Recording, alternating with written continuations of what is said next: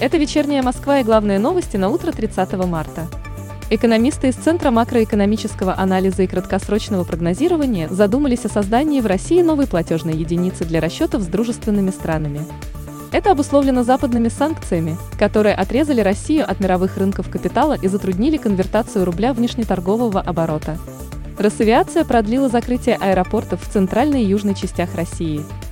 Аэропорты в Анапе, Белгороде, Брянске, Воронеже, Краснодаре – а также в Липецке, Ростове-на-Дону и Симферополе будут закрыты до 7 апреля. В России предложили вести сокращенную рабочую неделю. Такая мера может способствовать сохранению рабочих мест на рынке труда. Об этом заявил замглавы Федерации независимых профсоюзов Александр Шаршуков. В Москве началось строительство эстакады съезда с МКАД на Липецкую улицу в сторону центра. Об этом сообщил глава столичного департамента строительства Рафик Загруддинов. По его словам, строители уже выполнили бетонирование одной опоры и приступили к таким же работам на второй.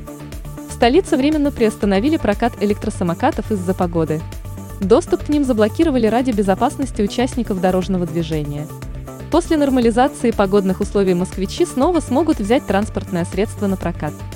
Попытки изолировать Российскую Федерацию экономически, финансово и логистически оборачиваются экономическим кризисом исторического масштаба.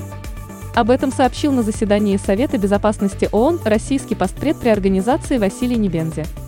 Самой читаемой московской новостью утром 30 марта по версии новостного агрегатора СМИ-2 стало сообщение о том, что сегодня в городе сохранится облачная погода и потеплеет до плюс 3 градусов. Ожидаются небольшие осадки и западный ветер со скоростью от 6 до 11 метров в секунду.